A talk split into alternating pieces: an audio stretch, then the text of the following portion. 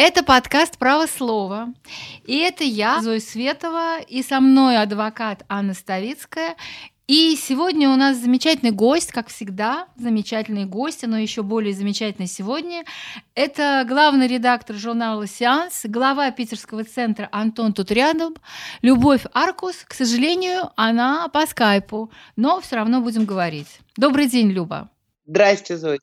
Здравствуйте, Аня. Здравствуйте. Люба, я, знаете, когда готовилась к нашему разговору, я, конечно, думала, что мы будем говорить о вашей деятельности, то есть обо всем том, чем вы занимаетесь, то есть о вашем центре, Антон тут рядом. Будем говорить о реформе ПНИ, то есть психоневрологических интернатов, которую вы замутили со своими коллегами-правозащитниками и благотворителями. Я бы хотела вас расспросить о вашем итальянском путешествии. Да, вот э, я так понимаю, что вы были в разных детских домах для трудных подростков, для не трудных подростков, а для детей с особенностями развития, как их называют, да о вашей книге, которую вы сейчас делаете об Александре Расторгуеве. И я, кстати, посмотрела на планете, я вас поздравляю. Вы собрали таки ту сумму, которую хотели, правильно? Да, спасибо. Да, да спасибо, это собрали. очень здорово.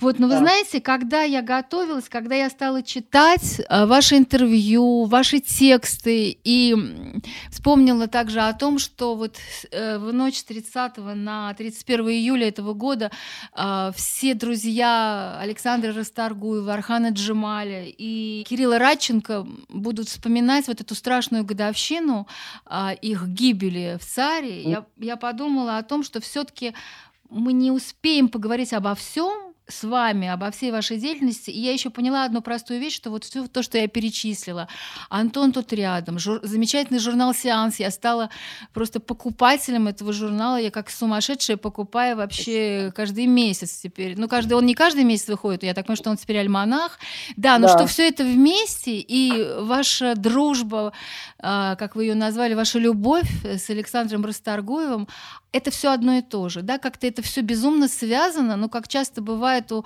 э, таких цельных людей, как вы, когда вот все как бы одно к одному в жизни а, сходится, и поэтому вот мне хотелось вас спросить для начала, как вы познакомились с Расторгуевым, если могли бы рассказать? Зоя, конечно, во-первых, спасибо вам, я не заслуживаю этих лестных слов, которые вы произнесли, всегда краснею, если они произносятся.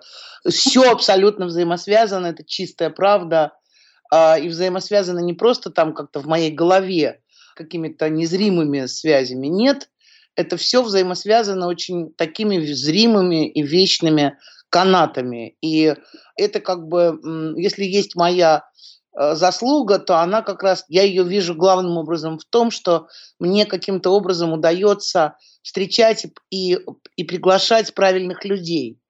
Потому что, конечно, это заслуга всех людей, которые со мной в сеансе и в фонде. И все, конечно, взаимосвязано. И история с Сашей одна из самых счастливейших э, историй моей жизни. А его смерть, его гибель – это один из самых страшных событий моей жизни. Вот, это, конечно, все абсолютно связано и с сеансом, и с Антоном, и я попытаюсь сейчас объяснить, почему. Это был 2005 год, мы делали номер, посвященный документальному кино. Потому что, если вы помните, в какой-то момент э, игровое кино мы все ощутили его тотальный кризис. Угу. Дело было даже не в деньгах, а в языке в том, что оно перестало как бы вообще иметь какие-то связи с реальностью. И талантливые режиссеры очень это ощущали, и они делали фильмы вот как раз наполненные этим ощущением безязыкости, если вы понимаете, о чем я говорю. Да, конечно. А, внутренним ощущением безязыкости. И, и тогда же наступил какой-то вдруг ну не тогда же, а еще немножко раньше, мы, мы, мы запоздало немножко обратили на это внимание, что наступил какой-то невероятный взлет документального кино, документального театра, документальной литературы. Были прекрасные Елена Гремина и Миша Угаров.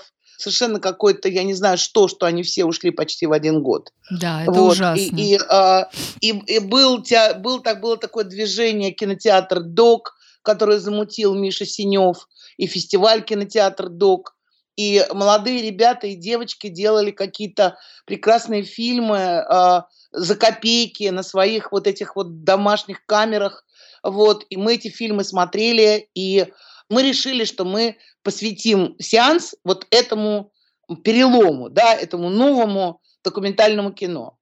И нам стали, тогда еще не было этого и торрентов и так далее, нам стали присылать диски разные, разные, разные, разные. И вдруг там было очень много всего талантливого.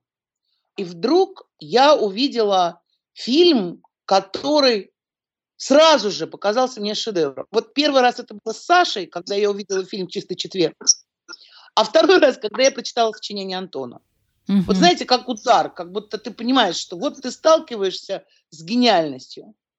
И я тут же послала человека, чтобы отнесли Саше Сакурову. Саша тогда болел, и ему отнесли домой этот диск. И он позвонил мне буквально через пару часов и сказал, прошу тебя, найди мне телефон этого мальчика. Я должен с ним поговорить. И через какое-то время он перезвонил мне совершенно обескураженный и сказал, я ему позвонил, а он сказал, что он спит. И что он не может сейчас со мной говорить. Я сказала, фу, какой невоспитанный мальчик, почему-то мне представлялся какой-то совсем обошелся с Александром Николаевичем. И я подумала, ну и ладно, э, не хочу с ним знакомиться, а просто будем писать о его фильмах.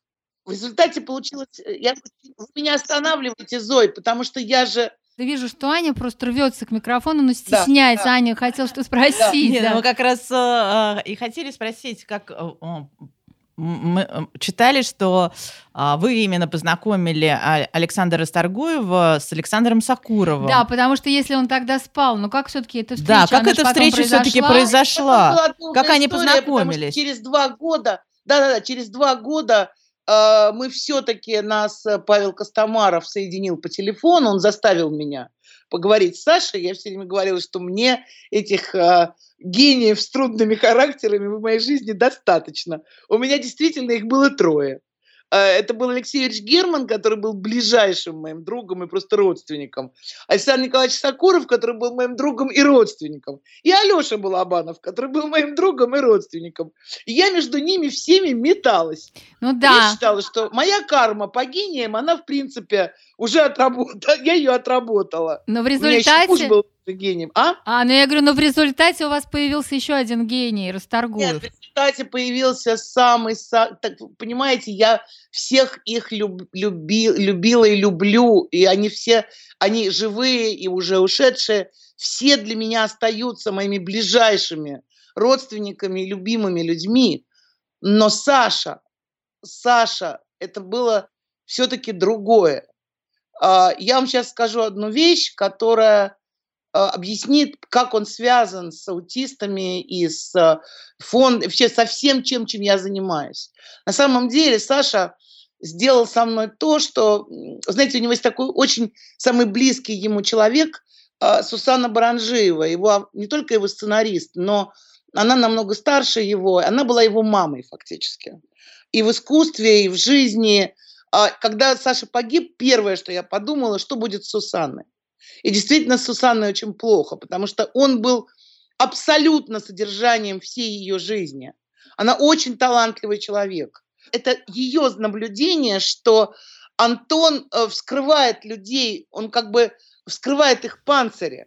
Вы имеете в виду Антона вашего, Антон, героя фильма Антон, Антон тут рядом? Антонов, да. да. Ну, и что, и я, конечно же, абсолютно, что Антон вскрыл меня, но он завершил то, что сделал сначала Саша когда он появился в моей жизни, Саша, и когда мы уже стали общаться, и потом я все-таки заставила его приехать в Петербург, не один раз, а один, другой, третий раз.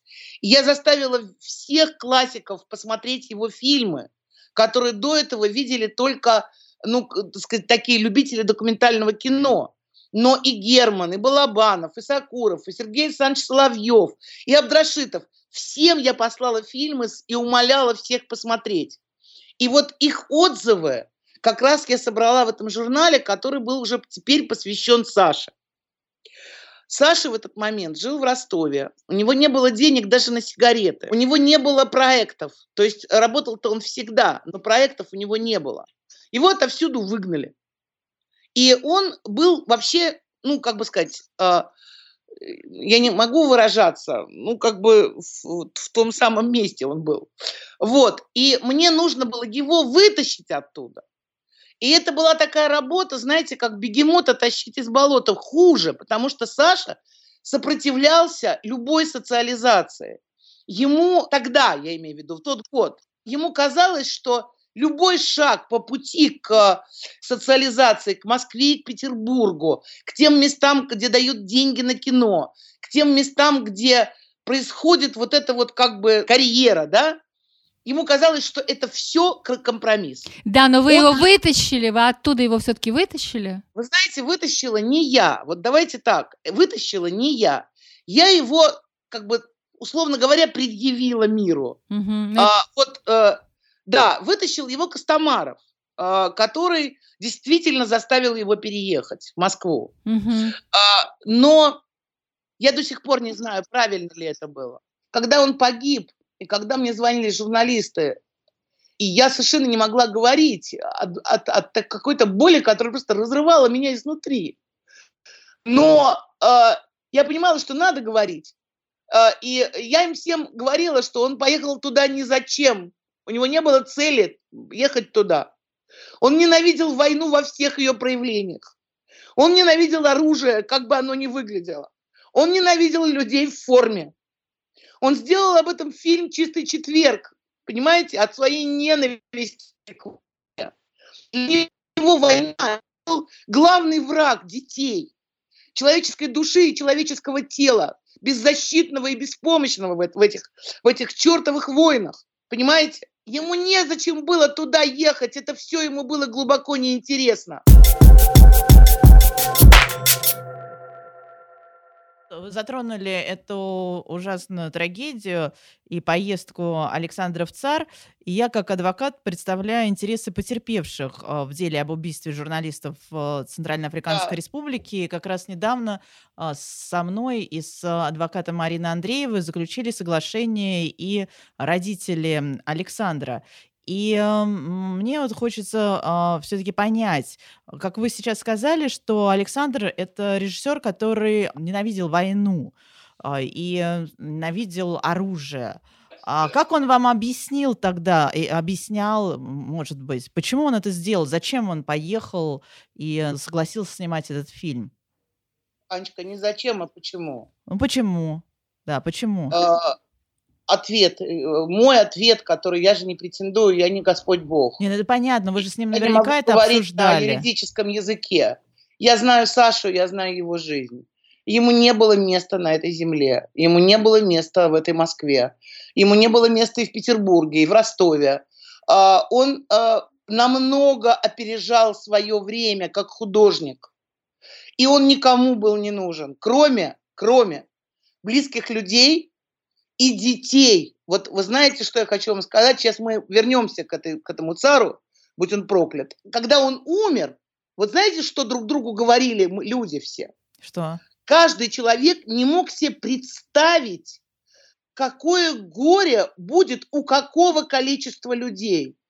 То есть эти дети, эти талантливые режиссеры и операторы, которых он опекал последние шесть лет, с которыми он работал на этих полудурацких проектах. А, ну, полудурацких я имею в виду по отношению к нему, по отношению к его масштабу. Он был большим режиссером, большим художником. Понимаете? И он привлекал этих детей, он их учил. И их оказалось столько, вот детей, которые онемели от горя, которые писали в Фейсбуке, писали друг другу письма. Каждый из них не представлял себе, сколько их и сколько человек просто захлебнутся, ослепнут от слез.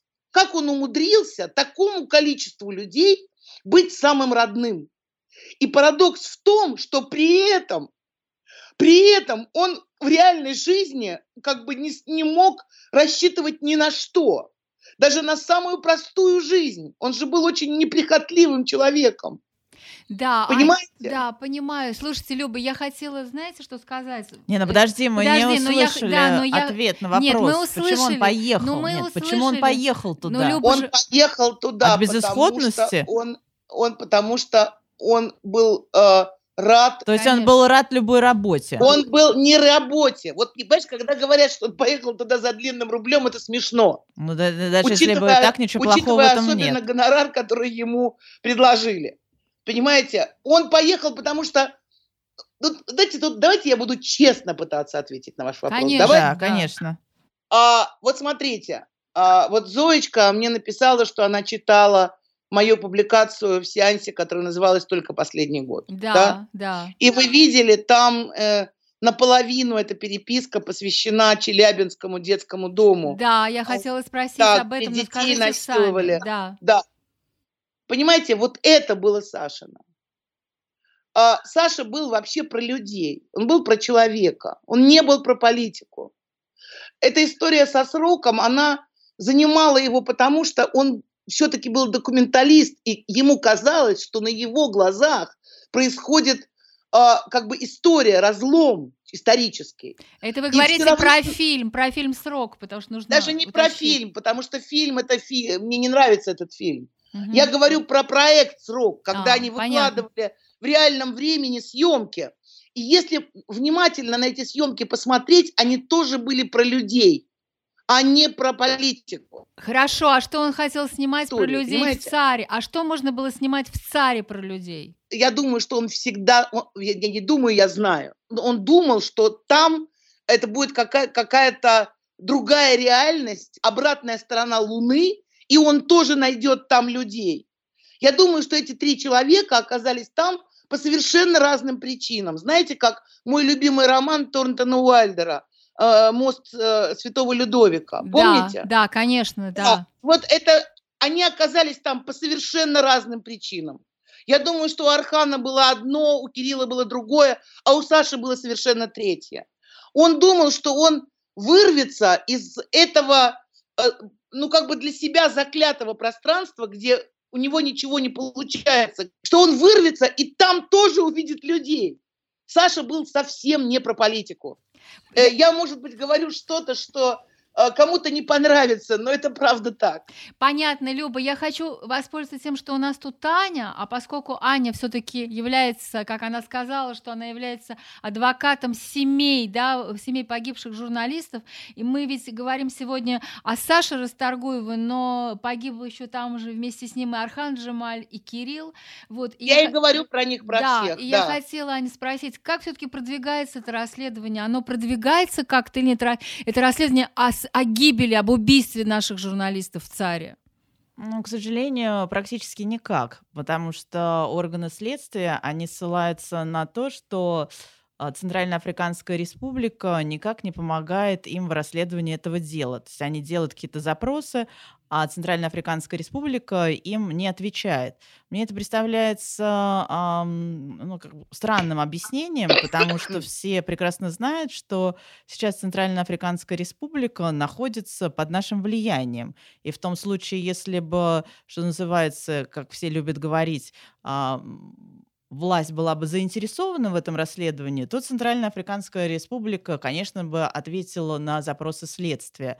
Следствие, надо сказать, что, к примеру, самое главное доказательство, которое могли бы раскрыть а, то, что на самом деле там происходило, например, биллинги а, участников э, этого, этого дела, это, например, а, ну, уже всем известного Эммануэля Катофио, это а кто офицер полиции, который, можно сказать, был всегда рядом с а, журналистами и который всегда был на связи с их гидом, гидом, ну гидом-водителем Бенвинью. Mm. Да. А, вот а, необходимо было э, получить эти биллинги. А, биллинг а, вот этого самого фиксера Мартина, который как будто бы находился а, не в том городе, где находились журналисты, а совершенно в другом, и поэтому не мог их встретить. Биллинги многих других участников этого дела, именно вот все эти биллинги, их анализ, он бы мог пролить очень большой свет на то, что произошло. И что? Но до настоя... Во-первых, а, следствие э, сами не сделали запрос об истребовании этих биллингов, а только по ходатайству потерпевшей стороны это сделали, и сделали это через несколько месяцев после убийства.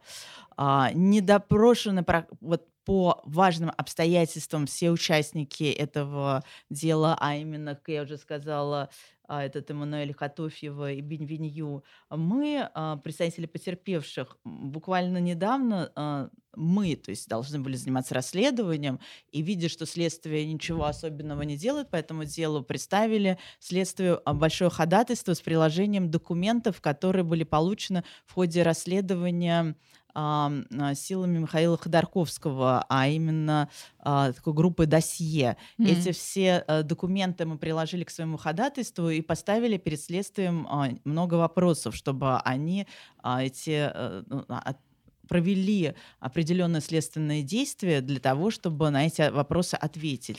То есть допросить большое количество людей, э, опять э, получить эти биллинги и так далее, и так далее. Да, но у тебя Следствие есть надежда вообще, что они будут что-то делать? Следствие вот частично удовлетворило это ходатайство, опять все-таки решило допросить а, и полицейского, и водителя, которые были допрошены э, крайне плохо, а, запросили биллинги, но отказались а, допрашивать сотого, так называемого, и еще человека, который сейчас является а, куратором президента ЦАР, который тоже с точки зрения досье каким-то образом замешан в этом деле и как бы представляет Пригожина. Вот следствие а, отказало в допросе этих лиц, потому как посчитало, что а, их допрос не имеет отношения к делу. Э, ну, как я уже сказала, следствие не хочет устанавливать э, обстоятельства этого дела. Поэтому мои прогнозы а, такие, что мы со своей стороны будем а, делать все, чтобы следствие заставлять э, устанавливать эти обстоятельства, а уж э, как получится. Получится, да. Получится, как всегда. Я очень боюсь, что наше следствие ничего делать не будет по понятным причинам, да. Нет, ну, а... ну знаешь, э, я вот, например, как адвокат практикующий, не могу так все время рассуждать, что вот он, мы ничего не, не добьемся, потому что никто ничего делать не Нет, будет. Ну, журналисты... Наша с вами задача адвокатов и журналистов привлекать к этой истории внимание и делать все для того, чтобы заставить следствие работать. Если мы, конечно, будем сидеть и помалкивать, и при этом ничего не делать и радоваться тому, что следствие ничего не делает, то, безусловно, Нет, ничего не будет не происходить. Об этом говорю. Я а говорю... если вот любовь будет об этом говорить, ты будешь говорить об этом, другие журналисты будут говорить о том, что ничего не происходит, то, наверное, это как-то заставит следствие все-таки начать по этому делу работать. Я думаю, что есть журналисты, которые будут вести расследование сами.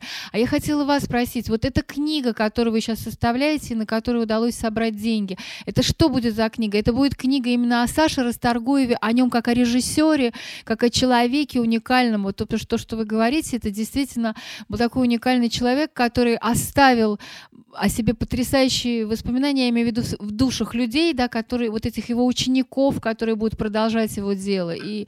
Послушайте, но эта книга э, состоит из трех частей. Одна часть называется «Голоса», и она будет состоять как раз из... Э, мы записываем, вот я послезавтра улетаю в Ростов, вот, и мы начали уже записывать в Москве и в Петербурге. Мы запишем как можно большее количество людей, и родителей, и одноклассников, и однокурсников, и сотрудников Дон ТРК, где он начинал, и м, питерских людей, где, потому что он здесь учился, и Москва, где он жил последние годы. Мы всех-всех-всех родственников, друзей, соцаратников, учеников, всех будем записывать, и это будет глава, которая будет называться «Голоса». Вторая часть будет посвящена ему как режиссеру потому что он был режиссером, а не журналистом. Вот в чем дело. Да, э, конечно. Это не, не, не, не в том дело, что все как бы преступления совершено чудовищное и по отношению к журналистам, и по отношению к режиссеру. Дело не в этом, что я как-то их делю.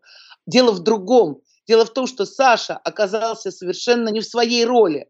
Да? Он не журналист, он не занимался как Архан этой профессией. Он просто оказался ну, в чужой для себя роли, вот что. А третья часть будет Сашина. Это мы соберем все его... Знаете, у меня... Э, я сохраняла его смс потому что, меняя телефоны, потому что каждая его смс – это шедевр просто. И его заявки, его проекты, его манифесты, он их три штуки написал – вот, его какие-то тексты, его письма. Это будет третья часть от первого лица. Вот такая будет книга. Замечательно. А я, знаете, вот как раз хотела вернуться к этой переписке, которая была опубликована в сеансе, да, это называлась да. она, по-моему, только один год, то есть вы собрали... Только последний год, да. Да, последние ваши смс это как бы ваши разговоры, и меня там потрясла часть переписки, связанная с обсуждением статьи Марии Кувшиновой «За что умрет Сенцов». И вот да. мы сегодня говорим, а завтра будет 13 июля, наш подкаст выйдет позже, но неважно. У Олега Сенцова в шестой, шестой раз встретит день рождения э, в тюрьме, в колонии, за решеткой. Вот. Зоя, передайте ему привет, я ему написала несколько писем, и э, моя вина, что я не пишу ему постоянно. Хорошо, я обязательно передам да. привет, когда напишу ему или буду говорить с ним по телефону. Но вот в этой статье я хочу напомнить. Статья называлась «За что умрет Сенцов». Она была написана год назад. В ней речь шла о голодовке, о том, что вот Сенцов, он умрет, и все люди, которые, все люди, все режиссеры, артисты, там, я не знаю, деятели культуры должны, э, значит, объединиться, должны перестать сотрудничать с властью и таким образом образом спасти Сенцова. И меня потрясло, как пишет Расторгуев о том, что просто это невозможно совершенно жить, что он занимается полной ерундой, что вообще он абсолютно, ну, как бы он себя очень сильно уничтожал в связи с этим, и что же делать, что вообще нужно делать, что это, что эта статья чуть ли не главный э, текст года, а вы с ним спорили и говорили, что все это не так. Вот можете объяснить, это был ваш спор, в котором вы с ним очень сильно расходились, да, вот в чем было расхождение э, на эту тему? Да, я ему написала, я не буду с тобой больше дружить. А он мне написал, будешь. Но это такой идеологический спор все-таки, да? Э, э, вы знаете, это был спор, я в этот момент люто сердилась на Машу, потому что такого рода тексты, мне кажется, абсолютно безответственные они никак, никаким образом не затрагивают людей, которые действительно сотрудничают. Они вообще их не трогают, они только смеются и пожимают плечами. Кого они затрагивают по-настоящему, кому они попадают в самое сердце? Они попадают таким людям, как Саша, которые никогда не сотрудничают. Но даже тех жалкие какие-то просто проходил мимо. Уже после такого текста, кажется, ему, ему казалось, что э, это тоже преступление, понимаете? То есть... Э, а сотрудничал с кем? Сотрудничал да с кем? С, государством? Он, с государством? Я не знаю, с Норникелем он сотрудничал. Он что-то пытался сделать проект, э, ему предложил Первый канал проект, он его пытался сделать, ему предложил, допустим, э, ТВ-3 предложил проект, он пытался его сделать. Он пытался своим ученикам, он, он же не мог вообще ничего не делать. И потом, понимаете, дело не в этом, дело в том, что эта сама постановка вопроса, она, она глупая, потому что, ну, смотрите, вот у меня центр Антон тут рядом. У меня э, 80 ребят с аутизмом и с другими ментальными нарушениями, за которые я несу полнейшую ответственность. И еще подростки и дети, которые, взрослые после 18 лет, и еще подростки и дети, которые задействованы в наших проектах и для их родителей, для многих. Это единственное, что у них есть в Петербурге. Вы знаете, я хожу в кабинеты. Я хожу в кабинеты, потому что я понимаю, что если я не буду ходить в кабинеты, то мой центр останется единственным. А таких центров должно быть в городе, ну, штук 20 точно. Понимаете, мы не можем ждать, пока, э, так сказать, там что-то изменится. Мы не можем этого делать. Однажды, можно я не буду называть этого человека, вы все его знаете прекрасно, он как бы на, на самом таком переднем фланге вот этого вот э, движения протестного, э, он однажды написал «Чулпан, гори в аду» про Хаматову, Чулпан. И я ему написала следующее. Я ему написала, вы знаете, я бы вас судила, и поскольку я вообще против пенитенциарной системы, то я бы вам не присудила бы никакую ни тюрьму, никакое... Нет, только одно, вот одно наказание. Один день провести на отделении детских лейкозов. Просто один день, и чтобы вы не могли закрыть глаза, и чтобы вы не могли спрятаться в туалете, и чтобы вы видели глаза мам, которые знают, что у них а, вот ребенок, и они на, найдут э, э, там, я не знаю, 70 тысяч евро на трансплантацию костного мозга. Этот ребенок будет. Они найдут, не будет. То есть цена жизни моего ребенка, блядь, 70 тысяч евро моего ребенка. И этот ребенок мой, он сейчас и здесь. И он протягивает бедный свою ручку, я это видела. Мы с Сашей это снимали с Расторгуевым для Лены Грачевой. Этот ребенок привычно протягивает ручку для этой капельницы. Он ее не боится, потому что он к ней привык.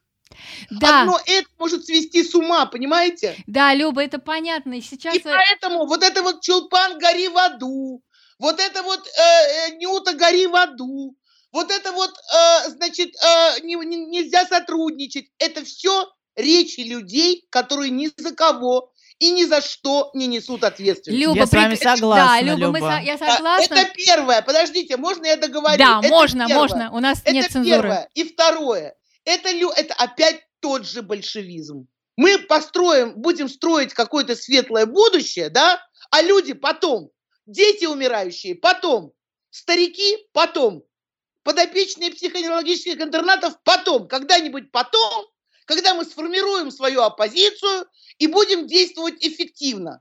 Давайте каждый будет заниматься своим делом. Согласна, Люба. Я с вами Я согласна буду заниматься полностью. аутистами, Нюта хосписами, Лена Грачева э, детьми, э, людьми с онкологией, Чулпан детьми, а вы будете заниматься этим. И мы вас будем уважать, и вы уважаете нас.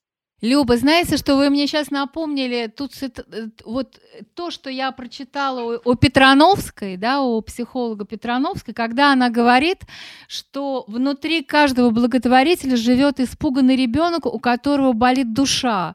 Вот это про вас, и мне кажется, что это и про Расторгуева, хотя он не был благотворителем, но вот у него вот и судя по его переписке, то, что я прошла, потому что проблема в том, что я, к сожалению, не была знакома с Расторгуем, я его не знала, да, я видела его фильмы, я читала его интервью, я его не знала, но вот мне кажется, что действительно это тот редкий человек, у которого болела душа, и поэтому я понимаю, когда вы говорите, что ему не было как бы места в этой жестокой нашей жизни, да, он просто вот как будто бы вот из нее вылетел в какой-то момент. Но вы знаете что?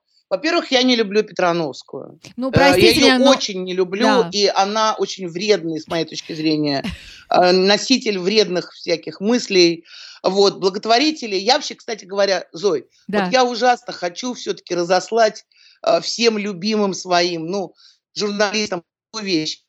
Благотворители – это люди, которые дают деньги. А мы правозащитники. Хорошо. Вот, это раз. Во-вторых, Петрановская, вот то, что вы процитировали, вы, как добрая душа, увидели в этом хорошее. А на самом деле она э, с большим подозрением относится к этой активности, вот, э, ну, равно как и к любой другой активности. Но это не важно, я сейчас Да, не но цитата хорошая все равно. большая тема, да, да, но все равно, э, Люба. Ее пропаганда, так сказать, э, сепарации от родителей детей, вот, к чему это приводит на самом деле. Ее пропаганда комфорта душевного, что нельзя детей ничем нагружать, и даже английским языком не надо нагружать, потому что есть будет Google переводчик, и они смогут этим пользоваться. Это все отдельная тема. Я хочу сказать про Сашу. Душа у Саши, конечно, болела, но она и пела. Никто не умел быть таким счастливым, как Саша.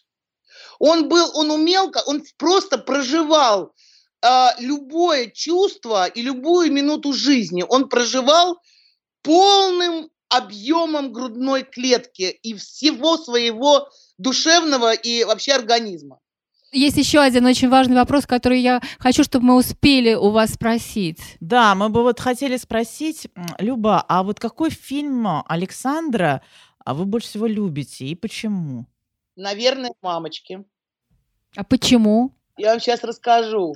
Вы, вы видели этот фильм? Я нет. И я, к сожалению, тоже нет, но посмотрю. А, этот фильм, да, про а, это ростовская такая семья, совсем-совсем за гранью э, нищеты, э, отверженности. И, э, ну, такой, знаете, это такой социальный как бы слой, который где-то называют люмпинами, где-то называют бомжами, где-то называют ну, как-то по-разному, вы понимаете, о чем я говорю. Да. За гранью, за гранью, за гранью социума, нищеты, вообще всего на свете, что только возможно. И вот мы смотрим на их жизнь, а главная героиня беременна. И эта жизнь настолько страшна, и настолько неприглядна, и настолько ужасна, что э, когда эта девочка уже рожает, то тебя невольно, да, это как бы сейчас страшную вещь скажу, но это Саша, и это его гениальность. Тебя в какой-то момент, да, она, как бы ее не берут в роддом, э, не хотят ее брать в роддом, там, дезинфицируют, потому что, ну, вот это все. Ты думаешь, господи, боже мой, зачем она рожает? Куда? Уже лучше бы она не рожала. И дальше мы видим эти роды мучительные, которые он снял в полном объеме. И во время этих родов ты начинаешь на нее молиться. И думаешь, только бы родила, только бы родила, только бы все хорошо было, только бы он закричал, этот ребенок. И когда он кричит, ты понимаешь чудо Господня. И ты, и ты думаешь, господи, какая же я была дура, какая же я идиотка, что я могла это подумать. То есть Саша, как режиссер, он э, дал, вот как бы, как вам сказать, ну вот как, я не знаю, я вот сейчас приведу пример, как летят журавли с Татьяной Самойловой когда мы видим, вот сначала была красивая девочка, которая, так сказать, ходила с женихом по э, мостам по Москве, по Москве-реке, и все, потом война, и все как бы вроде традиционно, а потом это предательство, которое она совершает, ну как бы предательство, да? И дальше мы видим как бы через там все то, что с ней происходит, в финале, в этой великой, гениальной сцене, когда она раздает солдатам цветы, мы видим рождение души, ее, рождение ее души через, через горнило, которое она прошла. Вот так же и тут мы видим рождение этого ребенка, но это событие, которое происходит со мной, как со зрителем. Он заставил меня через это пройти. Да, это замечательно, Люба, но я хотела напоследок, да, в самой последней как бы части, потому что нам, к сожалению, нужно заканчивать, я прочла, опять же, в этой переписке, и меня поразили ваша предпоследняя смс а, Саши Расторгуевой. Я не приведу ее всю, но вот кусочек. Я хотела, чтобы вы объяснили. Это какая-то, как будто бы предчувствие а, гибели, когда он пишет, а, хочешь жить, и чтобы трагедии не меняли твои планы, заведи попугая и Саша, иди спать. Хочешь счастья, умри. Вот что это значит? Вы можете, вы помните эти слова? Вы думали об этом? Что это значит? Я очень хорошо помню эти слова. Я не знаю, э, что я могла сегодня объяснить Ане как адвокату. Наверное, я не была ей полезна сегодня, потому что э, в сущности, что я могу сказать по этому поводу, кроме того, что я очень хочу, чтобы это расследование произошло, как и все близкие Саши. А, но э, то, что хочешь счастья, умри, это слова человека, который уже не понимал, как ему жить, и не знал, как ему жить. А, и это человек, который совершенно не умел жить обыкновенно. Ему нужно было точно испытывать счастье и отчаяние а эта жизнь не давала ему возможности ни для того, ни для другого. Его просто запинывали в какую-то рутину, которая не давала ему художественной энергии и не давала ему энергии жить. Если вы меня спрашиваете о том, было ли это сознательное самоубийство Зоя, я не знаю. Я так не думаю. Саша был богоборческим человеком, и уж тем более не воцерковленным человеком, но он был верующим человеком. Нет, Если я... вы понимаете, о чем да, я говорю. я не думаю, что это было самоубийство. Когда я спрашиваю, что я говорю, что скорее это какое-то предчувствие, потому что у таких гениальных людей, как я представляю, у таких талантливых людей, у них часто бывают предчувствия. Это только потом мы, когда читаем то, что они написали, и мы сравниваем, да, вот это за две недели же до смерти, За 15 да, дней за до 15 смерти. дней до гибели это написано, да, то такое ощущение, что человек как будто бы предчувствовал. Знаете, что я вам скажу? Я вам скажу одну вещь. Саша был человеком очень трудным. По-настоящему трудным. С ним, очень, с ним было очень трудно. В том смысле, что он ссорился, он был непримиримым, он э, совершенно не выбирал слова и выражения и мог сделать больно. Другое дело, что он всегда писал потом э, «прости, родная», да, но это как бы было потом. Э, но последний год Саша был ангелом. Он очень изменился. У него совершенно изменился характер. Абсолютно изменилась тональность его писем. И там как бы он всегда был нежным. Но он был нежным и, э, и жестоким. Он был и таким, и сяким. А последний год он был только нежным. Он был очень смиренным последний год. Да, но, к сожалению, мы не понимаем вот этих знаков, когда близкие люди вот э, нам их подают, да, и мы не можем очень часто ничего изменить. Спасибо, Люба, вам огромное, потому что Спасибо то, что вы большое. рассказали, э, Пронзительный да, это очень, подкаст. это важно для нас, для меня лично это очень важно, и я буду, конечно, смотреть Сашины фильмы, и мы будем ждать книгу. Когда вы думаете, что она выйдет? Мы хотим ее издать к э, декабрю месяцу, это точно. Хорошо. Спасибо Дай вам. Бог собираем. удачи, Да, удачи вам. Спасибо вам огромное за внимание к Саше. И я хочу передать привет Сусанне и родителям Сашиным. И Я к ним поеду сейчас. Хорошо, спасибо, Спасибо, до до свидания. свидания. Ваня. Спасибо, до Спасибо, свидания. Люба, спасибо. До свидания.